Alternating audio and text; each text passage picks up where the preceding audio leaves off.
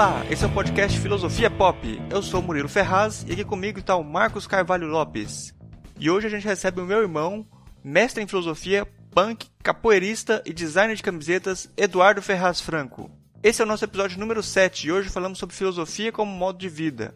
Se você não conhece ainda o nosso site, você pode visitar o filosofiapop.com.br e deixar o seu comentário, ou pode também enviar um e-mail para contato@filosofiapop.com.br. Obrigado aos ouvintes Marcos Ramon do Ficções e Emerson Carvalho por deixarem seus comentários no iTunes. No Filosofia Pop, a gente pretende conversar sobre temas filosóficos em uma linguagem acessível. A ideia é usar também referências culturais, como músicas ou programas de TV ou filmes, para ilustrar alguns conceitos, dialogar com coisas mais próximas da gente e aproximar as ideias. A cada 15 dias, sempre às segundas-feiras, nós estaremos aqui para continuar essa conversa com vocês. Vamos então para a nossa conversa sobre filosofia como modo de vida.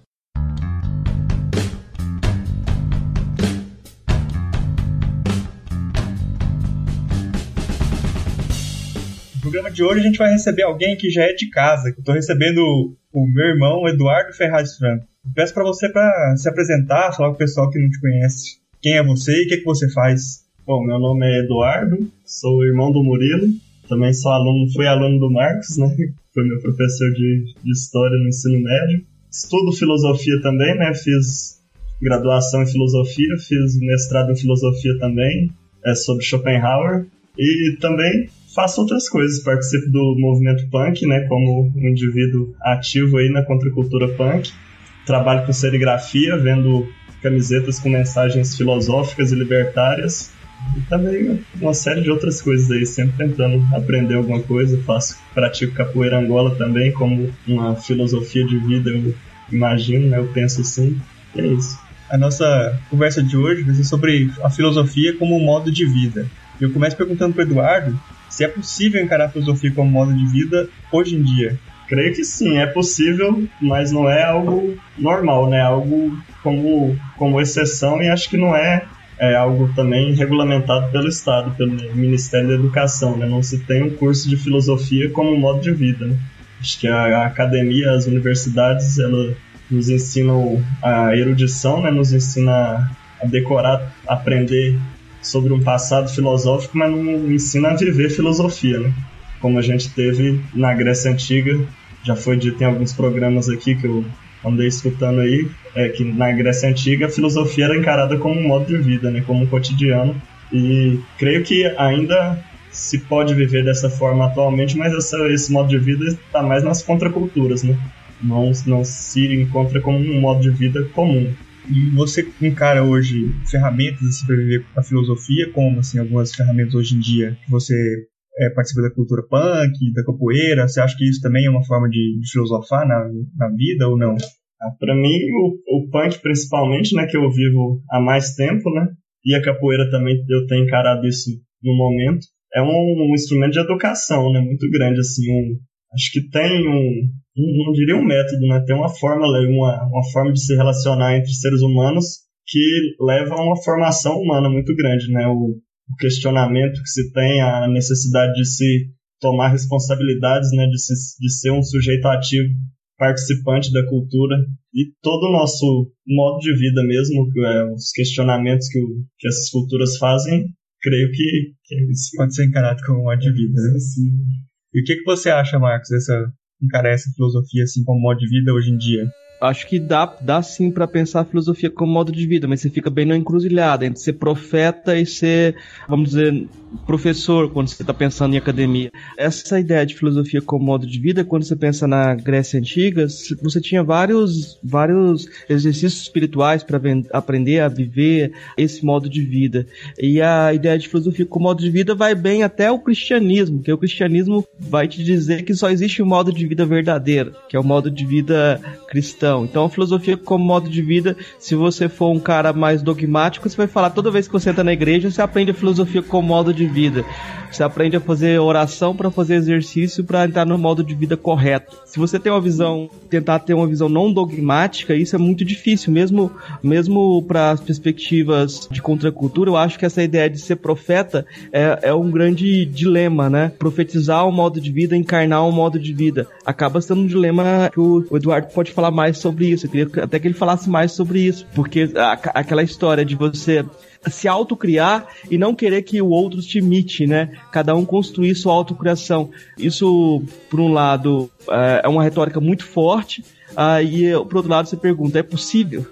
É, acho que é justamente fugindo do dogmatismo, né? De você se, é, estar se criando como indivíduo, né? Tá é, conhecendo suas, suas aptidões, né? E, é, e buscando intimamente, né? Se conhecer aquilo que você tem como, como potencialidade, como quesitos a se de, é, desenvolver através de um, trabalho de si mesmo, de, um, de, uma, de um acesso, de uma forma de, de autoeducação é que, que acho que vem, né? Esse, esse modo de vida filosófico na contemporaneidade, né? Que é justamente você não, não seguir um padrão comportamental, é, o padrão dominante comportamental, mas se dá um padrão, né? Na, não profetizar esse padrão, né? Não querer que esse modo de vida seja o modo que as pessoas adotem também não comprar cartilhas prontas, né? Mas buscar é, conhecer, conhecer o seu íntimo, né? Desenvolver aquilo que você é.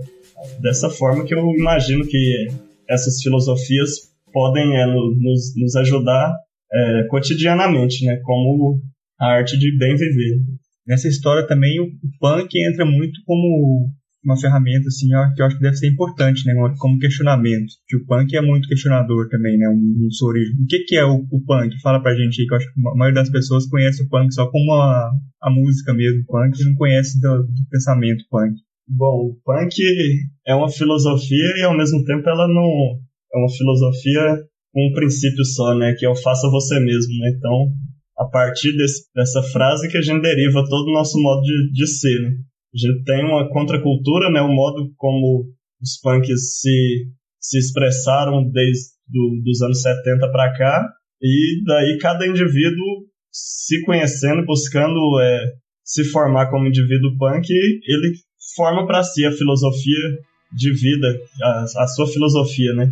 Então, assim, não tem muito o que falar sobre o, o, que, é punk, o que é o punk, né? O, o punk é o que, o, o, que eu me formo, como eu vejo o mundo, como eu questiono os valores a partir do, do, da tomada de responsabilidade, né? De eu buscar fazer por mim mesmo. Então eu não, não posso esperar nada do punk porque o punk não me dá nada. Ele apenas me tira tudo, né? Me, me coloca uma dúvida hiperbólica como aquela do Descartes e e não, não, apresenta nada de concreto, né? Então você tem que se construir, você tem que vir e buscar isso dentro de você. E acho que é esse vazio que o punk nos dá, como nos joga, que não, não nos faz é, pessoas pensantes, né? Pessoas críticas e que buscam construir tudo do nada, né? Sem a sem o auxílio da, da sociedade, da mídia, da, da burguesia, porque a gente percebe que isso tudo é uma aparência, né? É um, é um nada, né? buscamos fazer nós mesmos a, a nossa filosofia cotidianamente. Né? Cada um por cada indivíduo da sua forma também. Você, quando você fez o seu mestrado, você estudou Schopenhauer. Sim. E ele te ajuda nessa maneira sua de encarar a vida de uma, de uma maneira diferente. O que você acha sobre isso? Ah, eu, desde que eu comecei a estudar filosofia, para mim tá muito interligado essas coisas todas, né? Filosofia, o punk e meu indivíduo. Eu acho que eu comecei a estudar filosofia a partir do, de eu conhecer o movimento punk e, a princípio, pensar é, ter a informação de que o punk era anarquista e eu começar a ler livros anarquistas e ver que os livros anarquistas é, falavam muito de filosofia. Eu fui atrás saber o que era filosofia e eu queria me aprofundar em anarquismo para me tornar um punk mais coerente. E aí, quando eu entrei na, na universidade, eu ainda consegui, né, estudei um pouco de anarquismo com a professora Helena lá, mas logo eu percebi que o anarquismo também é, era raso, né? Não trazia as, a, as perguntas mesmo pro, pro íntimo do ser, né? Não, não levava o questionamento ao extremo. Ele apresentava uma crítica política, uma proposta política, mas ainda para mim mantinha, mantinha várias vários problemas, né? O sofrimento no mundo continuava, a opressão, a desigualdade, o, o egoísmo não se muda apenas com a transformação política, né? E eu tive conhecimento com pensadores do, do campo mais da ética, indo mais para o lado mais pessimista e niilista, né? E foi quando eu tive contato Nietzsche e Schopenhauer. Nietzsche mais na graduação e posteriormente Schopenhauer que eu fui entrar no mestrado que a princípio o meu, meu trabalho era sobre, sobre filosofia marginal, né? Que foi o tema da, da, do projeto que eu entrei no, no mestrado, que eu queria discutir justamente isso, né? É, desacreditando que o filósofo seria aquele que está dentro da academia que apenas se educa para, para destilar erudição mesmo, eu acho, né? Para demonstrar uma gama de conhecimentos, mas que não, não, não vive aquilo, não experiencia todas aquelas aqueles questionamentos, né? E o Schopenhauer trazia muito isso na, nas críticas dele à filosofia universitária. E eu via isso muito no punk, né? Que eu vi o punk, vejo ainda, né, o punk como indivíduos questionadores e que buscam exper experimentar aquilo, experienciar até o, o, limite, né? O que aqueles questionamentos que ele tá que ele, que ele se propõe, né? Então, a princípio, o meu projeto era sobre a filosofia marginal em Schopenhauer, mas a questão da da relação entre seres humanos e animais me, me chamou muita atenção também Schopenhauer, por ele trazer essa questão também, né, de, de aproximar mesmo o ser humano. É um animal, é um ser que quer e, e quer se satisfazer, enquanto ele quer, ele é egoísta, ele causa sofrimento, e o mundo é um mundo de sofrimento porque as pessoas querem, os animais querem, ou os vegetais querem, o ser humano quer mais que todos e por isso é muito destrutivo. Então, Aí eu fui mais para essa questão animal, que também dentro do punk me chama muita atenção, né? Porque o punk também traz esse questionamento do ser humano se colocar, né, como o egocêntrico, o, o centro do mundo e todas a, a, as outras, os outros seres estarem a serviço dele, né? Estarem para usufruto humano. Então são questionamentos que estão presentes tanto no punk como na filosofia de Schopenhauer. E acho que na minha formação pessoal enquanto punk é fundamental esse estudo que eu fiz sobre os animais em Schopenhauer. Ah, tem uma questão que eu acho importante de colocar junto. Eu queria que o Eduardo falasse um pouco sobre a experiência dele como professor. Até que ele relatou num artigo. Eu só tive acesso do artigo dele porque ele escreveu, né? Apesar da experiência ser mais importante, no caso da filosofia, mesmo como modo de vida, o fato de escrever, você traz a possibilidade de outras pessoas acompanharem suas experiências, né? Então ele escreveu um capítulo de um livro falando da experiência dele tentando aplicar Schopenhauer na sala de aula, né? Eu achei muito interessante, até citei ele num concurso. Eu não passei não, Eduardo, mas... Desesperado. eu citei lá, citei as fontes, minhas fontes primárias. Mas eu acho bem interessante, porque eu, na verdade eu contrapus a sua experiência de tentar construir uma didática com Schopenhauer com o professor Silvio Galo, que inventou uma metodologia com o Gilles Deleuze, né? É a contradição em termos. Você criar uma metodologia a partir de Gilles Deleuze, né?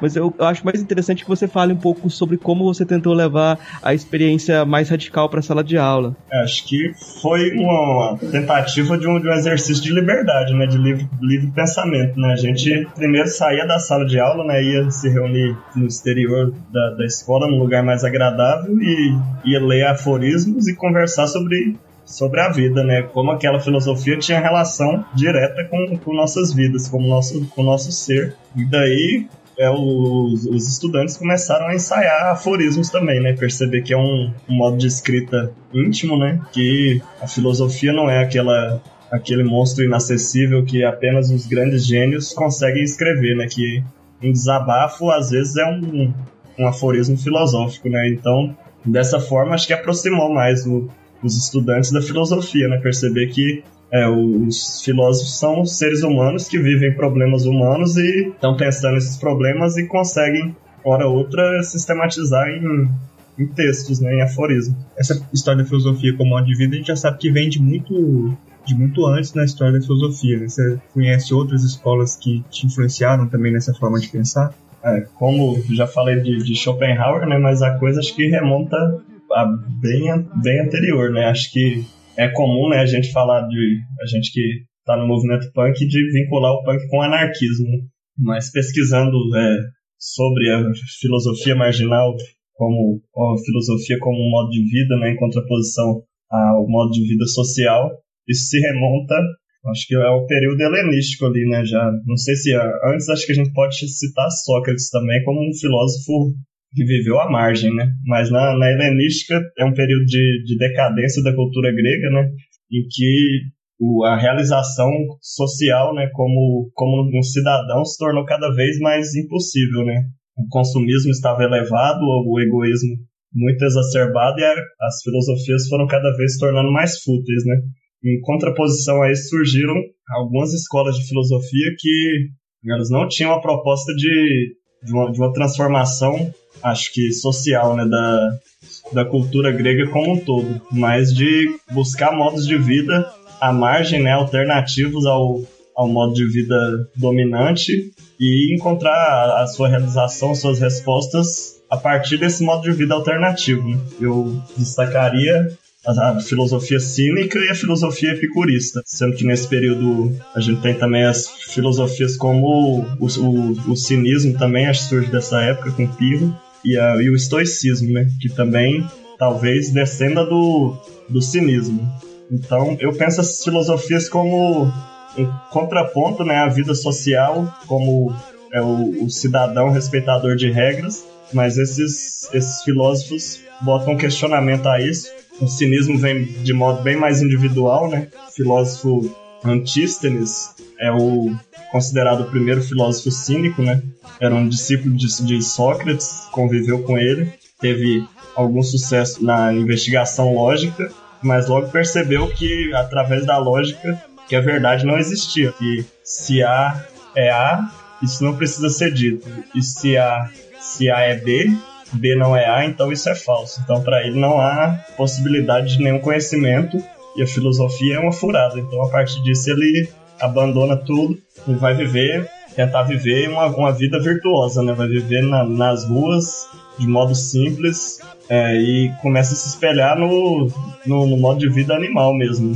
Daí surge a filosofia cínica. É essa filosofia que, que surge né, da, dessa própria negação da possibilidade da filosofia como uma afirmação de verdades, né, de como uma, uma profecia talvez, né, como a, a, eleição de um modo de vida desejável leva leva a um modo de vida, né, leva a uma outra filosofia que também é positiva no sentido de que ela é a negação do, dos valores que são buscados normalmente no social e aí ela passa a ser a afirmação de outros valores, né? Os valores da, da simplicidade, da necessidade mínima, né? De coisas para sobrevivência, né? Pra, de, de conforto, de luxo e a, e a busca cada vez mais por uma virtude, né? Pra, por você estar preparado para pessoalmente encarar a vida, você e o mundo, né? Sem nenhum escudo. Acho que é, é, mais ou menos, principalmente, essa lição que o cinismo traz. O Antístenes bota um manto azul, a única vestimenta dele, um, um cajado, e vai para as ruas e e ali no, na porta do ginásio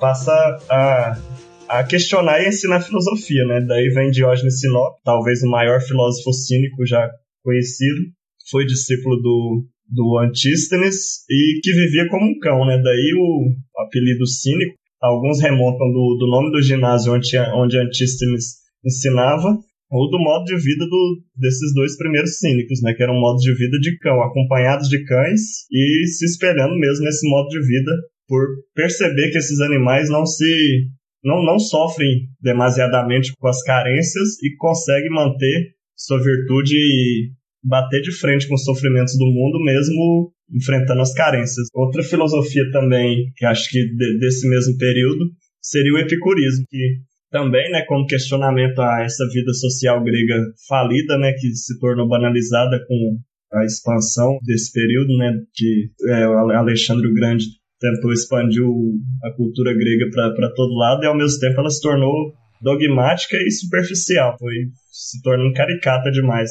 Então, Epicuro funda, funda uma escola de, é, num, num terreno dele com métodos totalmente fora do convencional, né? Ao invés de, de ensinar em sala de aula com uma, uma metodologia toda definida, ele passa a, a, ensinar de modo cotidiano, né? Os alunos ali da, da sua escola, todos convivem juntos, fazem os trabalhos diários da, da casa, o plantio, a coleta, tudo, todo, é, mantém sua subsistência e durante esses períodos de convivência, principalmente é, nos períodos de refeição, né, que é um espaço para muita troca de ideia, a filosofia epicurista é repassada. Então se vê uma filosofia como, como um modo constante de formação, né? Você não está ali na sala de aula para aprender alguns conhecimentos que estão desligados da sua vida. A filosofia ela é feita cotidianamente a partir de um grupo que está trabalhando junto, desenvolvendo junto a sua subsistência e ao mesmo tempo é, pessoas de várias idades também, com várias formações filosóficas é, se convivendo e se formando junto. E acho que, que é muito interessante esse método de, de ensino né, dentro da escola epicurista, que eu penso que se reflete no movimento punk e na capoeira angola, né, que eu trago também como exemplo de filosofias como modo de vida hoje, né, que tem também né, coisa da, da relação humana, né, do, do mestre com seus alunos de várias idades, todos se é, fazendo um trabalho coletivo ali, que o resultado desse trabalho é a formação de pessoas, né? Pessoas prontas para encarar a vida como um todo, né? Acho que o epicurismo trazia é, essa questão né, de, de, dessa formação, dessa vida como uma formação, a partir do prazer da amizade, da relação, da festa, né? Que também tem muito na capoeira. Sim, eu tendo a aproximar mais o, o punk do, do cinismo, que é uma coisa mais individual, né? Você perceber que aquele mundo social é uma aparência, você se afasta dessas necessidades e busca a partir do trabalho de si, a partir da ascese, estar preparado para lidar sozinho com o mundo, mas ao mesmo tempo tem a questão do grupo também, né? Que é uma contracultura coletiva, que em certos momentos também é, beira um pouco esse epicurismo, né? Essa é, essa formação coletiva com pessoas de diversas experiências, diversas vivências, trazendo, trocando esses, essas experiências. E a capoeira angola que eu já falei, né? A sua proximidade que eu, que eu vejo com esse modo de vida epicurista. Só não falar demais para não, ser, não fugir muito da ortodoxia. Você tá aqui hoje para fugir da ortodoxia. Tanto do lado da capoeira como da filosofia. Tem mestres que podem observar. Você quer fazer alguma pergunta aí, Marcos? Eu queria citar um filósofo, estava procurando o nome dele aqui, porque tem um filósofo punk, acho que na Finlândia. É, eu, eu acho interessante porque é, esse questionamento, ele não deixa de fazer esse questionamento dentro da, da, da academia, mas uh, ele faz isso na, até na forma de apresentação dele, né? Sempre ele se apresenta com roupas que não seriam usuais, por exemplo. Uh, ele tem que apresentar-se com um terno lá para dar aula, ele coloca um terno todo colorido. Mesmo assim, o trabalho uh, escrito dele acaba sendo muito filosofia analítica, né? Então, não importa tanto o fato da, de ser filosofia analítica ou não, importa mais a postura dele, de fazer por ele mesmo, de ter as posições dele e tal. Eu, eu fico curioso para saber se o Eduardo acha que é possível fazer essa combinação assim, porque de todo jeito ele, apesar de ter essa perspectiva, eu não sei se a gente pode falar que é comunitarista, se ele aceitar essa qualquer definição desse jeito. Todas essas perspectivas antigas acabavam criando comunidades em separado, né? Eu não sei se ele acha que, que cabe falar em comunitarismo para perspectiva de punk hoje, ou se é possível entrar e sair desses esquemas, né? Se é possível fazer filosofia na academia de alguma forma ainda. É, eu acho que, que tem o, o punk é, acaba também né, criando uma comunidade alternativa, acho que desde no Brasil, principalmente desde os anos 90, né, na Europa desde os anos 80 até 70. É, o punk é, se organiza muito em comunidades, né? Sempre busca manter moradias coletivas, né? Sejam as casas ocupadas ou seja espaços aí que os punks conseguem e gerem em coletivo, né? Sempre acaba, né? As pessoas se, se reunindo até para se fortalecer, né? Perante ao mundo que ele é o diferente ali, né? Então acaba é, surgindo mesmo essa perspectiva como comunitarista, né? De, de se criar comunidades de resistência a esse mundo em, em, que a gente não concorda muito. A questão da academia, acho que aqui no Brasil eu também conheço, né, alguns punks que, que dão aula na universidade. A gente tem Campina Grande, tem um rapaz vocalista da CUSP, em Natal, o Renato Maia também, até o Diego, meu colega que faz doutorado na UNB. Cada um tem sua postura, né? Eu não, não sou eu para julgar como cada indivíduo escolhe fazer, seguir sua postura e a sua coerência, né? Acho que o punk, o legal é, é tá nisso, né? Todo mundo tem liberdade para se formar e fazer suas escolhas, né? Eu tô aqui com o livro A Filosofia do Punk também, do Craig O'Hara, que se não me engano foi escrito para um curso universitário nos Estados Unidos. Acho que dá para se dialogar, né? Para se manter a filosofia acadêmica, manter uma vida ativa dentro da filosofia universitária e, ao mesmo tempo, levar a filosofia como cotidiano, como a vida. Mas eu acho que é, essa filosofia cotidiana ela está mais fora da, da, da universidade, né? Talvez o recado que eu, que eu penso assim, né, que teria que ser dado para os gestores das universidades é que falta vida ali, né? Falta é, as pessoas experimentarem aquelas teorias que estão sendo discutidas e, e analisadas com tanto rigor. E acho que fora é, a gente tem manifestações culturais que, que nos levam a, essas experiências, né? Mas tem a questão de que eu, a universidade é um órgão é estatal, né? Aí eu aproximo do Schopenhauer de novo, né, sobre a filosofia universitária, um ensaio que ele escreveu no Spareg e Paralipomena, em que ele afirma que a filosofia não precisa da universidade para ser filosofia, né, que aqueles que têm um, uma queda pela filosofia vão descobrir a filosofia independente de cursar uma universidade ou não, e que quando a filosofia se dá pela universidade, ela é, não, não, deixa, não tem alternativa de ser uma filosofia livre, né? Porque ela não pode ferir alguns quesitos de, de conduta lá, né? Essa é a parte mais polêmica, porque o punk se aproxima da perspectiva de uh, você ser autodidata, né? E o próprio Eduardo, ele tem toda a formação, toda essa formação acadêmica que acaba sendo, se a gente for pensar em filosofia como modo de vida também, os textos podem servir para você se moldar também, né? Você tem uma disciplina mental toda em torno disso. Aí eu vou apelar assim, hoje em dia para a gente pensar em quem é autodidata, a gente tem como autodidata o Olavo de Carvalho, né? Então, então eu fico pensando assim, esses dias eu estava dando aula e um aluno me perguntou assim, para ser reconhecido como filósofo, tem que fazer academia?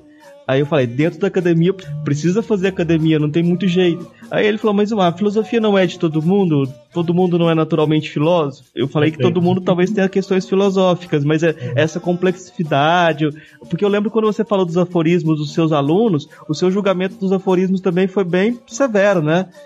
O resultado, assim. Tão satisfatório, né? Pois é, então é, eu não sei até que ponto na filosofia antiga os textos serviam como exercícios espirituais para você fazer essa accese, para chegar a um nível de profundidade. Você já fez toda essa accese, você leu todos os textos e fez todo um percurso. Falta muito.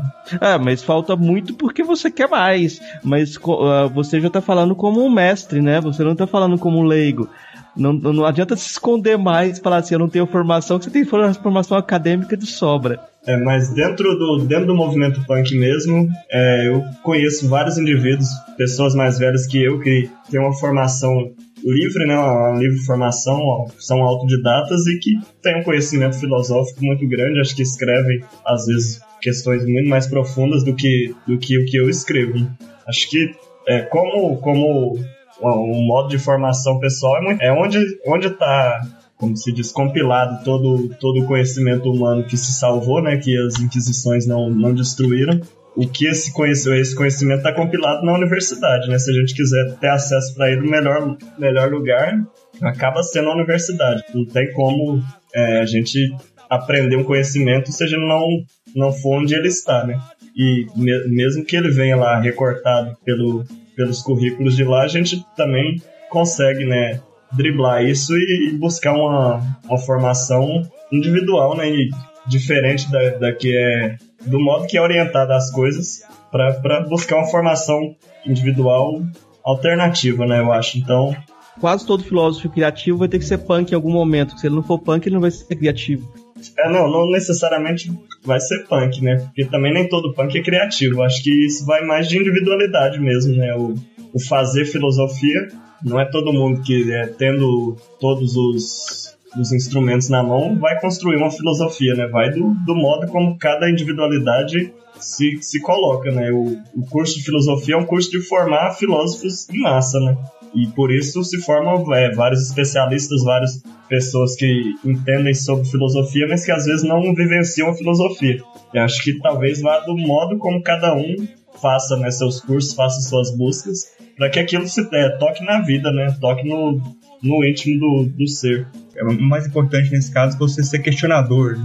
Claro, acho que é, não é? Independente de, de qual contracultura você segue ou participa, né? Eu tô, o que eu tô querendo dizer é que esses essas contraculturas promovem questionamentos que podem suscitar o questionamento filosófico em, em algumas pessoas, né? Mas outras pessoas passam por aquela experiência e têm outros, sei lá, um toque mais artístico, outro mais científico. Acho que até o, o próprio Schopenhauer fala muito sobre isso, né? A vivência do, da contemplação do, do Uno, né? Uma, uma vivência de, de fuga, da, se, se apartar da, da vontade no momento que tá, pode estar tá acessível para todas as pessoas, mas apenas quem tem um, um, um, estilo filosófico de, de ver o mundo é que vai construir uma filosofia a partir disso. Queria ler um trechinho aqui do, do Schopenhauer que ele define a filosofia, e acho que tem um pouco a ver com isso que a gente está falando.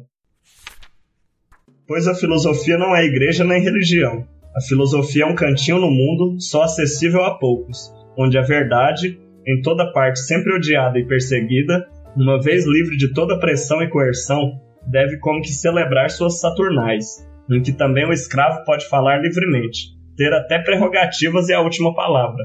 Ela é o cantinho onde a verdade deve dominar absolutamente sozinha, nada admitindo a seu lado. É isso, né? Acho que o, a filosofia é o lugar da, da busca livre, né? Pela verdade, pelo, pela, pela solução da, da, das suas questões íntimas, né? E ela Aí tem a questão da, da escrita, né? Que na, na Grécia Antiga acho que não nem toda a filosofia era, era escrita, né? Acho que talvez começou mais com Platão isso, eu não, não sei exatamente, né? Mas creio que Platão e Aristóteles começaram a sistematizar mais as coisas por causa da, das aulas que eles davam. Mas a história da filosofia se, se construiu pela escrita, né? A partir disso. E acho que se a gente quiser continuar mantendo a filosofia viva, a gente tem que adotar né, essa especificidade, esse modo de, de linguagem que a filosofia, não, não como o único modo de linguagem filosófica, mas como um importante modo de conservação dos pensamentos filosóficos. Então, eu penso né, que mesmo acompanhado desse modo de vida, de uma busca cotidiana por, por máximas né, filosóficas na, na, na sua conduta, no, como prudência mesmo, né, a filosofia para te ajudar a se situar no mundo, mas mesmo assim acho bastante importante a gente conceituar isso e escrever filosoficamente, né? Acho que talvez seja meu lado mais acadêmico, né? De, foi o que eu aprendi na universidade, que essa é a especificidade da filosofia e eu preciso defender isso para defender a existência dessa cultura, né? Como eu defendo a contracultura punk é, no seu modo radical, né? E cru, que é mantendo seus elementos assim como eram desde o início, a música simples, os fanzines ou zines distribuídos por correspondência,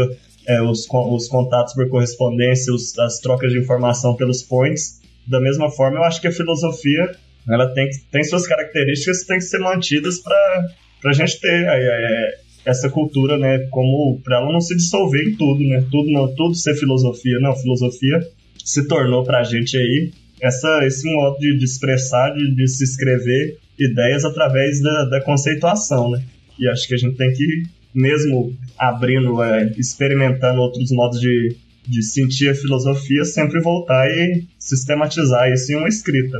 Então, quer dizer que você é um punk conservador, então você quer manter o punk como era nas raízes. É, eu acho que toda cultura ela tem as coisas que tem que ser conservada, né? Mesmo para destruir estruturas, acho que a gente tem que ter algumas identidades, algum, algum modo de, de se orientar, né? Acho que é, o punk se pôs como uma cultura, né? Ele é uma filosofia, um modo de, de enxergar o mundo, mas ele tem elementos culturais que foram construídos, que essa cultura foi comunicada de geração em geração, ainda são poucas gerações, mas estamos nos perpetuando, e acho que para haver mudança tem que ter alguma conservação, né? Essa conservação cultural, né? De, desses grupos alternativos de, de resistência é, manterem sua cultura, como eu volto no exemplo da capoeira angola, né, que é uma cultura aí, centenária, é, longas datas de existência aí, que vem se, se mantendo como uma, uma, cultura, tem todo ali o seu formato, seu ritual, que é um ritual de, de educação, né, de passando de geração para geração aquela cultura e todas as mensagens que os mestres tentam deixar para as novas gerações, né, ela vai se transformando através dos tempos, mas mantém o, o básico, né, a cultura tradicional.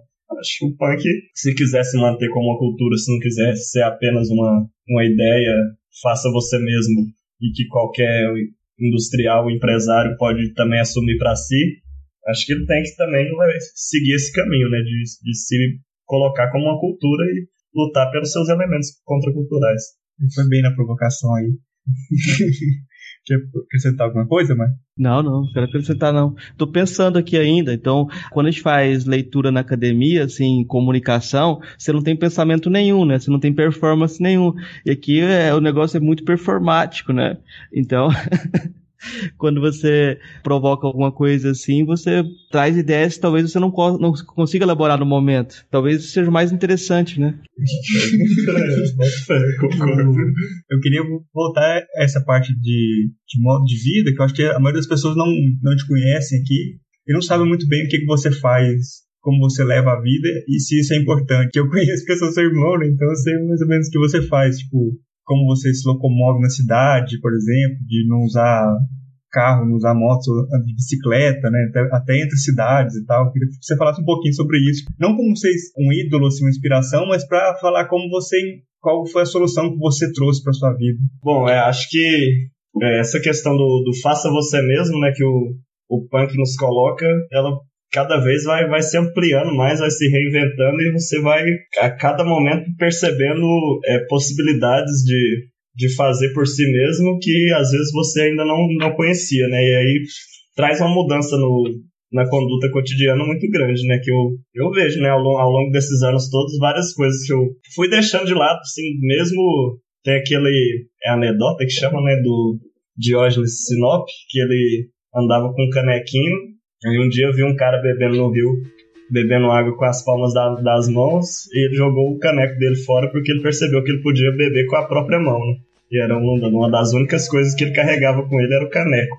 E mais ou menos isso, né? A gente vai aprendendo a cada dia que, que um monte de, de vícios que a gente tem, de coisas que a gente acha indispensável para o nosso conforto, para o nosso bem-estar, e que às vezes causa em enormes sofrimentos, exploração, um monte de, de coisas que a gente é, é contrário e às vezes não sabe como bater de frente, como ir contra, né?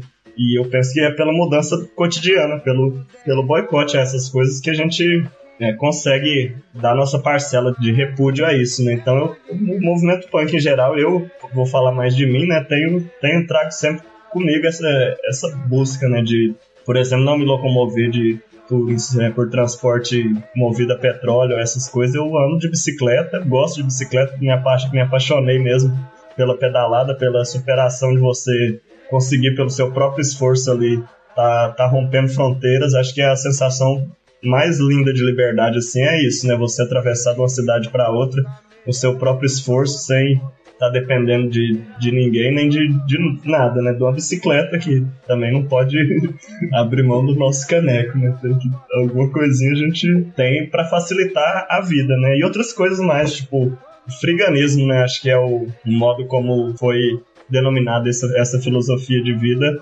que é, os punks muitas vezes se aproximam, outras não, que é a busca de uma alimentação alternativa, né, sem sofrimento animal e de preferência é, reciclado, né, porque o, a quantidade de lixo jogada fora todos os dias e que às vezes não é lixo é assombrosa, né? Eu mesmo me alimento, me alimento de forma vegetariana e de altíssima qualidade, porque eu consegui contatos aqui em Goiânia de lixos muito bons, de restos de verdurões de, de, de bairros de, de classe média que jogam coisas que você não, não acredita, né? Coisa fora. Então, dessa forma, a gente mantém lá no espaço, no espaço coletivo que a gente vive, mantém uma alimentação vegetariana saudável, livre de consumo a partir do lixo. E fora isso a gente tem, né, nossa vivência, né, é cultural, né, é a busca de, por exemplo, manter trabalhos alternativos, né, não, não, não se, se vender para patrão. Eu pá, já tenho minha formação em filosofia, podia estar tá dando aula, trabalhando para o Estado ou para iniciativa privada, mas seguindo interesses de formação do Estado ou da iniciativa privada, lógicas que eu não concordo. Então, a gente busca manter lá nosso espaço cultural, né, que é o espaço de circulação das ideias, de formação pessoal e se manter a partir de trabalhos alternativos, né, de venda de artesanatos, né, materiais que a gente confecciona. Eu trabalho com serigrafia, com camisetas que a gente fabrica, com mensagens libertárias, né, com ideias que a gente acha que, além de serem bonitas, né, para o nosso gosto e acho que para as pessoas têm gostado. São camisetas bonitas e com mensagens não comerciais, né? Porque o que a gente vê é as pessoas vestindo é, coisas de grife sem sentido nenhum, né? Que não passa nada, né? Eu acho que ali também já, já é uma coisa de trazer alguma personalidade para a pessoa que está, mesmo sendo consumo, né? A pessoa está comprando, mas pelo menos ela escolheu uma mensagem que tem a ver com ela, né? E fora isso a gente vive normalmente, diariamente, como todo mundo, mas é, buscando né, esse, esse trabalho de si, essa acese para para ser uma, uma, uma, pessoa melhor, saber. Uma pessoa melhor é foda, né? Ó, a profecia, a profecia. para ser uma pessoa melhor a partir dos valores de bem e mal que a gente escolheu como, como indivíduo, ou eu como indivíduo. Então eu, eu pratico a capoeira, eu pedalo todo dia, eu tô sempre lendo, sempre fazendo algum exercício, sempre aproveitando o tempo mais do que com preocupações de entretenimento, mas como uma coisa de, de formação pessoal e cultural, né? Tá sempre evoluindo a partir do cotidiano. Dentre essas atividades que a gente realiza, uma delas é a troca de zines, né? Pelo, por correspondência, né? A gente elabora materiais textuais, talvez seja uma elaboração filosófica, né? Que o punk faz de forma marginal, a gente escreve nossos, nossas pequenas revistas, né, que a gente chama de zine, edita ela toda manualmente, né, com, através de colagem, faz um, dá um, um, um tratamento legal e distribui para os nossos contatos, tanto a nível de Brasil, a nível local na cidade e até internacional. Mas aqui eu tô aqui com o meu novo zine, que é o Despensamentos Alcoólicos, Zine Punk número 3. Esse é um zine voltado para a cultura punk, né, que eu trago mais discussões a respeito do movimento. Então não é um zine para ser repassado para as pessoas. Mas eu trago outras, outras reflexões. Eu vou ler um pequeno texto aqui só para o pessoal ter ideia do, do, do que se, se fala no zine. No zine se fala de tudo, né? Esse é um zine meu e que eu vou falar de questões minhas. Eu vou ler uma que eu quero compartilhar com vocês. Nosso cerrado foi transformado em fábricas de hambúrgueres e combustível de automóveis. Pedalando pelo cerrado onde me criei, onde meu pai me apresentou frutos como a gabiroba, murici, gravatar, ticum, ingá, marmelo, mamacadela, mangaba, buriti, jatobá, e animais como o periquito, tamanduá, queixada, coati, capivara, joão de barro, ema, cateta e seriema, hoje vejo uma imensidão de verde, plantas com belos frutos. Mas não me engano com essa visão. As plantas que vejo agora foram introduzidas por quem veio de fora, foram adulteradas para crescerem soberanas. Elas não matam minha fome e nem a dos animais que por aqui ainda erram perdidos. Milho, sorgo, soja e cana-de-açúcar. Quilômetros e quilômetros de repetição da mesma paisagem, só interrompida por alguns trechos de mata em chamas, que logo se tornará outra lavoura, outra plantação de progresso, de grãos para alimentar animais que não são mais animais, mas matéria-prima de carne enlatada e adulterada, proliferadora do câncer entre os humanos e animais, ou de um caule que já causou muito sofrimento na época dos engenhos, e agora serve para fabricar combustível para transportar o progresso, expelindo a fumaça da morte. Maldito deserto verde é o que vocês do agronegócio fizeram com nosso cerrado. O solo empobrecido pela monocultura, a água contaminada pelo veneno, insetos que se proliferam excessivamente em função do desequilíbrio ecológico, e os últimos animais do cerrado vagam perdidos pelas últimas ilhas de mata, em busca de alimento natural ou fugindo de alguma queimada até que sejam atropelados por algum automóvel na rodovia. Eu também sou um desses animais vagando perdido, atrás do cerrado que um dia tive o prazer de viver, até ser, a qualquer momento, atropelado pela máquina do progresso. PS. Ainda bem que agora tem McDonald's em Rio Verde. Assim o povo do Sudoeste pode sentir um pouco do sabor que custou a destruição do nosso cerrado. É uma troca justa, não é? Muito bom o texto. Você pode roubar um zine dele depois e piratear e colocar na net. Ele não vai ver mesmo. é verdade. Ele não deixa fora da internet. E os zines estão passados de mão em mão, né? Por, até para essa questão da manutenção da nossa cultura, né? A não, às vezes a não, não banalização da coisa, não passada de. Não uma massificação, como um modo de preservação, até para se manter essa característica contracultural, né? Porque às vezes você passa de sem muito critério, né? E, e quando vê a coisa já, já tomou rumos que não era aquele, aquele rumo original. Então a gente tem que estar tá esperto com isso. Você quer acrescentar alguma coisa para finalizar essa parte? Partir para as indicações? Quer acrescentar alguma coisa, Marcos? Tinha outra coisa que você ia falar, não era além do Zine, acho que é da capoeira que a gente precisa falar agora. Tentei brevemente, né? Como, como exemplo, acho, de uma, de uma filosofia cotidiana. Não é que eu vivencio há mais tempo, né? Eu tô, sou um iniciante, mas que eu percebo que é uma, uma forma de filosofia cotidiana, né? Tem toda uma organização ali para a educação, né? Humana, de um modo livre e igualitário, né?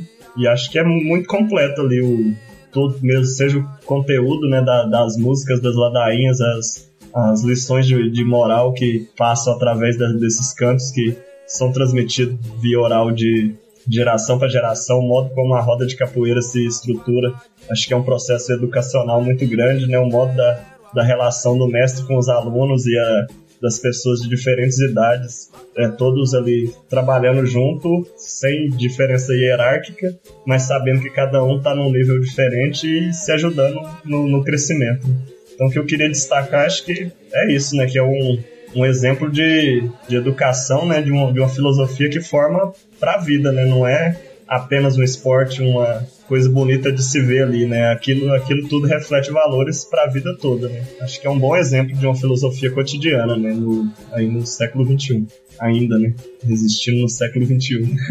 e também as músicas, além de trazer lições, também traz, trazem a, a história da própria capoeira, do povo que criou a capoeira, né? Tem muitas letras de história Sim, mesmo. Claro, né? tem um conteúdo riquíssimo, né? Acho que a gente pode selecionar pelo menos uma ladainha para para colocar. Não, eu acho que tinha que falar mais de capoeira, cara. Eu tô aqui em Santa Amaro. não, não. É, então vamos lá, uma questão só para que ele vai gostar dessa questão assim. É, já que é bom falar que você faz capoeira Angola, né? Sim. Então eu queria que você falasse da diferença da capoeira Angola para capoeira regional. Eu tô aqui em Santa Amaro, que é a terra do besouro, né? E eu, eu, uma das coisas que acontece aqui é que todo mundo detestou o filme Besouro. Eu não sei se você assistiu o filme, se você tiver assistido, você podia explicar porque que o pessoal não gostou. É, eu não sei o, qual o critério do pessoal por não ter gostado, né? Eu achei que é um filme muito cheio de efeitos especiais, assim e tal. Eu não, não saberia fazer uma, uma crítica relevante ao filme, não. Não, mas é, em relação à capoeira Angola também, quando você falou de muito, muito cheio de efeito especial, é, eu fiquei pensando aqui na ideia de velocidade também, né? Da capoeira também, da capoeira Angola, que é a, a que está em, em pauta. É porque as pessoas não conhecem a diferença das duas, né? Não conhecem a diferença entre as duas, né? Se você puder falar, eu acho que já vai esclarecendo para ter perceber a diferença. É que a, a capoeira regional, acho que ela foi criada mais para ser um esporte mesmo, né? Baseada no até nas artes marciais orientais, né? Diz, dizem alguns mestres, né? Por exemplo, o mestre Canjiquinha fala que não há diferença, né? Que o mestre Bimba aprendeu capoeira Angola, né? Capoeira antiga é capoeira Angola. O Bimba, mestre Bimba aprendeu capoeira, a capoeira e deu um tratamento nela para ela se tornar mais ensinável mais rápido, mais rapidamente, eu acho, né? Pra, justamente para ensinar para os estudantes que estavam na Bahia. Então, ela perde muito da, do conteúdo cultural, né? Ela se torna mais a forma, né? Do que o conteúdo. É uma capoeira mais rápida, mais plástica, né, de, de floreios e saltos e muito muito preocupada ali com, com os movimentos, né? E a, a capoeira Angola é uma, uma capoeira, eu acho, que como a, a, filo, a, filosofia mesmo, né? A capoeira como vida, né? Não apenas os movimentos são importantes, né? Os movimentos você vê que são, são feitos não com, com grande velocidade para serem ameaçadores, mas com classe, né? Com lentamente, com perfeição. Você vê que é um exercício que, que cada praticante da capoeira é, faz de um exercício corporal, né, de, de superação dos limites mesmo, né, você conseguir ser parte daquela engrenagem que é a roda de capoeira, conseguir não engasgar a engrenagem, né, não fazer a coisa fluir de um modo bonito. E tem isso, né, que é, é o todo ali que é a capoeira, né, não é só os movimentos do jogo, a, o combate, né? A bateria, que é uma bateria muito rica ali, né? Os birimbais, a, a tabaque, pandeiro, agogô, reco-reco, o coro, né? Da galera toda em volta, mantendo a energia. É, sempre mantendo, mantendo aquele rito tradicional, né? Da cantar a ladainha a princípio, né? Que vem com... O mestre traz uma, uma lição de moral, né? Pra gente pensar, né? Aí vem a chula, que é um canto meio de, de louvor, agradecimento, né? Que já é direcionado já pela ladainha também. E aí, quando entra o corrido, começa o jogo, o jogo de capoeira, né? E nesse jogo se retrata o mundo, né? A roda de capoeira é o mundo, né? Os corridos vão narrando o que vai acontecendo ali, vai sugerindo coisas para acontecer. Sempre você percebe uma metáfora com a vida, né, com o mundo. E acho que isso, em grande parte, é o processo educacional, né, para quem consegue observar mesmo a, capoeira, pratica a capoeira como uma filosofia. E acho que a capoeira Angola leva a isso, né, porque ela cobra muito isso da gente, da gente conhecer os toques, conhecer os cantos, conhecer os mestres, conhecer como a capoeira é feita ao longo dos tempos. Então, por isso tudo, eu acho que é a capoeira Angola é mais rica, né, que a regional. Sem me envolver nessas questões. Né? tá, tá com medo de, de levar pesado do pessoal da regional, hein? Não, vai levar, já, levo, já levou. Agora, uma coisa assim que a gente sempre se modifica de acordo com o meio. Se tá na roda de capoeira, você se modifica. E você vai aprendendo mais, né? Aqui na, na, na Unilab, a questão racial entra sempre em pauta, é muito importante. A gente está colocando, até pela convivência uh, com a, a, região aqui da Bahia, com os alunos. Metade dos meus alunos vêm de países africanos, etc. Quando você fala de capoeira, a questão racial é preciso ser destacada, né? Que acaba sendo a cultura é, de matriz negra. Quando você fala do punk, não, não tem essa matriz, né? Então, eu queria que você comentasse um pouco sobre isso, porque parece ser culturas diversas. Quando a gente fala de uma cultura europeia como base da filosofia, parece que todo mundo aceita. Agora, quando a gente fala de uma cultura africana, é algo que uh, na academia não tem espaço nenhum. É, eu não não vejo o punk como europeu primeiro, né? Acho que o punk surgiu no mundo todo de diferentes modos, né? O punk do Brasil é o punk daqui, tem a cara nossa, o punk do México tem a cara deles, dos Estados Unidos, América Latina, na África, na Ásia. A contracultura se desenvolveu mais ou menos simultaneamente, talvez com alguma influência da Europa, por conta da, da mídia unilateral, né? Que trazia coisas de lá e não levava coisas daqui. Mas só pontuando, eu não vejo o punk como europeu. Mas é, a capoeira, a capoeira tem essa questão, né, de ser um, uma arte que surgiu surgiu dos, dos negros africanos que foram escravizados no Brasil e que de modo assim totalmente carentes, né, a galera ali presa trabalhando e tal, ao mesmo tempo utilizava o tempo que tinha ou dava uma fugidinha para desenvolver essa cultura desenvolver esse saber usando apenas o corpo, né? Sem, sem nenhum instrumento para isso, né? Você vê o, o quão fantástico é isso, a riqueza é, de, de cultura presente nesses saberes, né? Que, que, que os caras utilizavam apenas o corpo para se defender, para dançar, para se expressar e para divertir, né? Enfim, mas eu acho que a filosofia ela tem uma, uma origem grega que é uma origem racionalista, né? Que você vê é, a, especificidade da filosofia como grega, acho que é o, o uso da, da investigação racional rigorosa, né?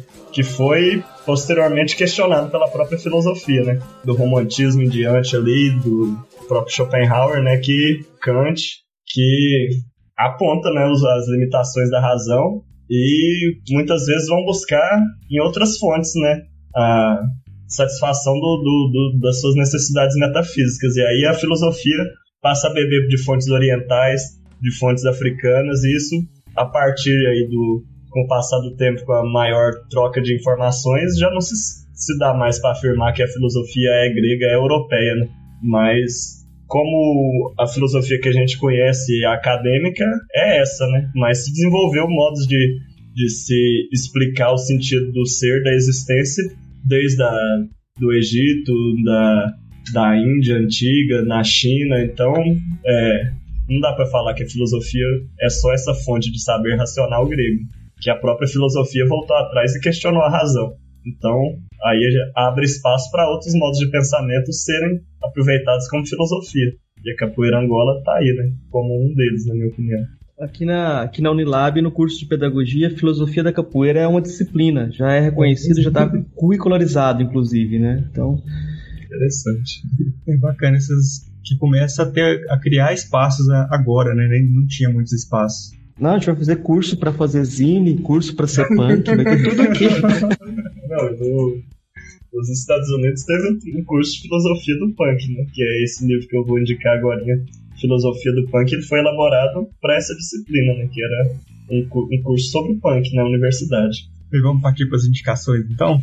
Das indicações são assim, tipo, é, esse curso de filosofia do punk que eu vou promover no final, o cara vai ter que evadir do, do curso, senão não. Se vier. O diploma tá errado. Quem vier pegar o diploma tá reprovado.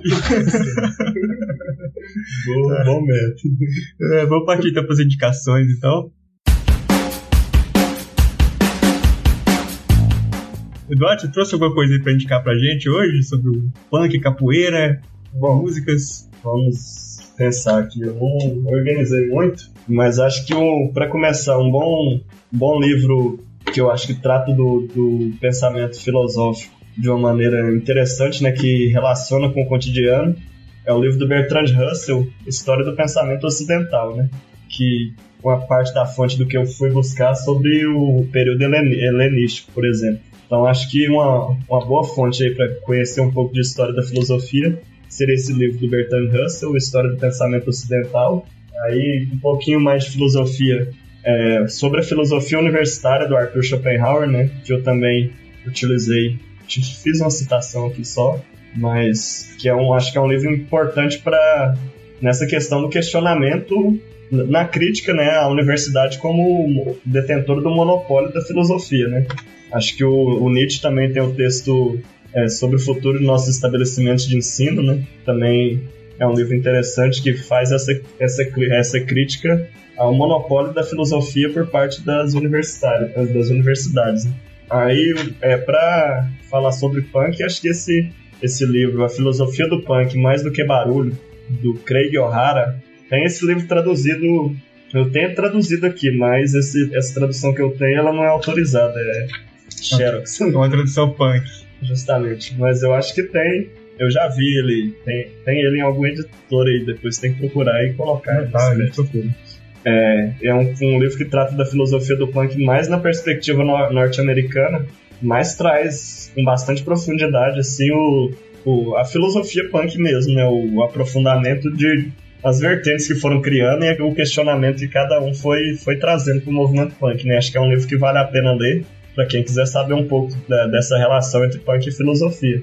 Tem um livro é, para tratar do, do, movimento punk aqui no Brasil, acho que uma boa fonte seria o livro Movimento Punk na Cidade, A Invasão dos Bandos do Sub, que é um, um livro da Janice Caiafa, uma antropóloga, que ela conviveu com os punks no Rio de Janeiro nos anos 80 e faz uma, um estudo, uma análise é, debatendo com Deleuze e Guattari. E, sim, é um, um, livro bastante interessante, né? Apesar de ter sido feito nos anos 80, tem essa limitação, né? O movimento mudou bastante, mas é um livro bem completo, assim, também, para quem quiser aprofundar um pouco sobre o, o pensamento, né, de, desse movimento. É isso. E, mas tem as, as músicas também que, tá, que eu indicar uma, uma ladainha aí da capoeira. Acho que é melhor eu falar alguns mestres e botar uma ladainha só no final. Pode ser, né? Você fala. A da capoeira Angola acho que tem muito, muita coisa boa para se, se ouvir, né? Tem alguns livros também, né? Que os vários mestres de capoeira lançaram livros. Eu não, não tenho alguma, nada para indicar aqui agora. Sei lá, acho que seria bom ouvir o que os, os, que os mestres dizem na, nos seus cantos, né? É, mestre Moraes, próprio mestre, mestre Pastinha anterior, né? Valdemar, mestre Paulo dos Anjos também traz tem uns, uns cantos muito bons. Mestre Felipe, Mestre Cláudio, Mestre Camaleão. A gente colocar algum aí para vocês ouvirem. Quanto a, a som punk também é complicado porque os sons, sons punks não estão. Sons punks do Brasil não estão na internet, sons punks europeus estão na internet. Bom, como filme, tem uns filmes, é, os documentários dos anos 80 do Brasil, acho que são bons, né? O Punk Molotov do Rio, Punks 1983, tem do Fernando Meirelles, Garoto do Subúrbio. Esses filmes estão no YouTube aí, pra quem quiser se informar, tem coisas boas aí. E bandas punks, pô, desde os anos 80, no Brasil a gente tem a, Narcólatras, Cólera. Cólera foi punk um tempo, depois teve alguns problemas. Ah, acho que a gente coloca é, a banda Nike Krakatau, né, a banda que eu faço parte aí, que a gente tem como tema principal a questão da filosofia, né? De, é, relacionar o punk como uma filosofia de vida, né? O nosso, nosso um, dos, um dos CDs que a gente lançou se chama Filosofia da Vida. Então, colocar, acho que colocar para encerrar aí essa música Filosofia da Vida. Galera, escutar aí tá massa. Beleza. E você, Marcos, tem alguma indicação hoje aí pra gente? Ah, eu ia indicar uns livros sobre filosofia como modo de vida, mas eu acho que não, não, não, não são tão interessantes. Eu acho que só para quem quiser se aproximar da filosofia antiga como modo de vida, um bom autor é o Pierre Hadot, que ele tem no Brasil traduzido o que é filosofia antiga e exercícios espirituais. O Pierre Hadot inspira a última fase do Foucault, quando Foucault vai tentar descobrir o que é filosofia como modo de vida, vai estudar mais especificamente isso. Então, uh, esses dois livros do Pierre Hadot seriam indicações para quem quer se aproximar da filosofia como modo de vida. Então, a gente está chegando aqui no fim do programa. Queria agradecer ao Eduardo por disponibilizar o tempo aqui pra gente, que ele é meio ermitão aí, sumido na, na comunidade dele lá. É, é, assim, é, meio complicado ele organizar esse tempo para para fazer esse tipo de, de, conversa, assim. Foi muito bom receber você no programa, foi muito legal o, o papo. O espaço aqui está aberto também, se você quiser voltar mais vezes. E se você quiser divulgar algum trabalho também, deixar algum meio de contato pra galera que quiser seu zine, não sei se você distribui para todo mundo, pode falar qualquer coisa aí que você quiser aí de dos trabalhos, de qualquer coisa. Ah, valeu, muito obrigado aí pelo espaço. Gostei muito de estar aqui experimentando essa nova forma, mais essa forma, né, de discutir filosofia, de criar é, reflexões filosóficas. Acho que é válido, né, usar a tecnologia para para esses, esses fins, né, também. Eu que tenho uma vivência um pouco afastada disso, mas sei da importância disso e sei que se a gente fizer um bom uso da, da internet, dá para ser um meio bastante subvertivo, subversivo e informador, né, que transmite bastante informação, apesar do Facebook é, evitar que as pessoas olhem com profundidade a quantidade de informação que é bombardeada para eles. Enfim, vou deixar meu e-mail quem quiser entrar em contato, porque geralmente a gente tem uma caixa postal, mas no momento não estamos não tá ativo, então vai ser mais fácil para vocês entrarem em contato.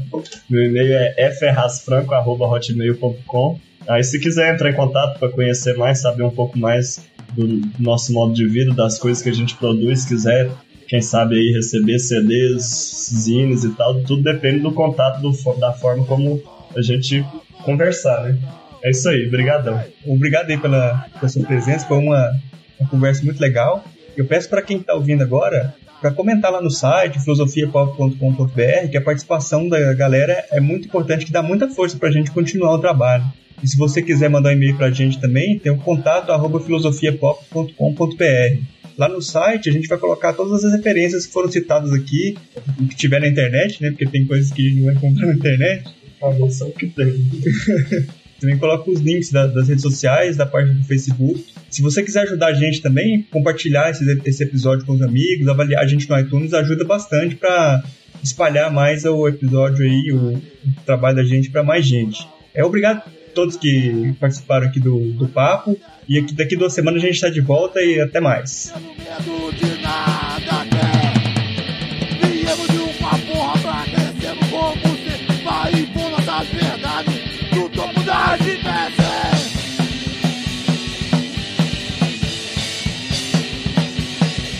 Destruir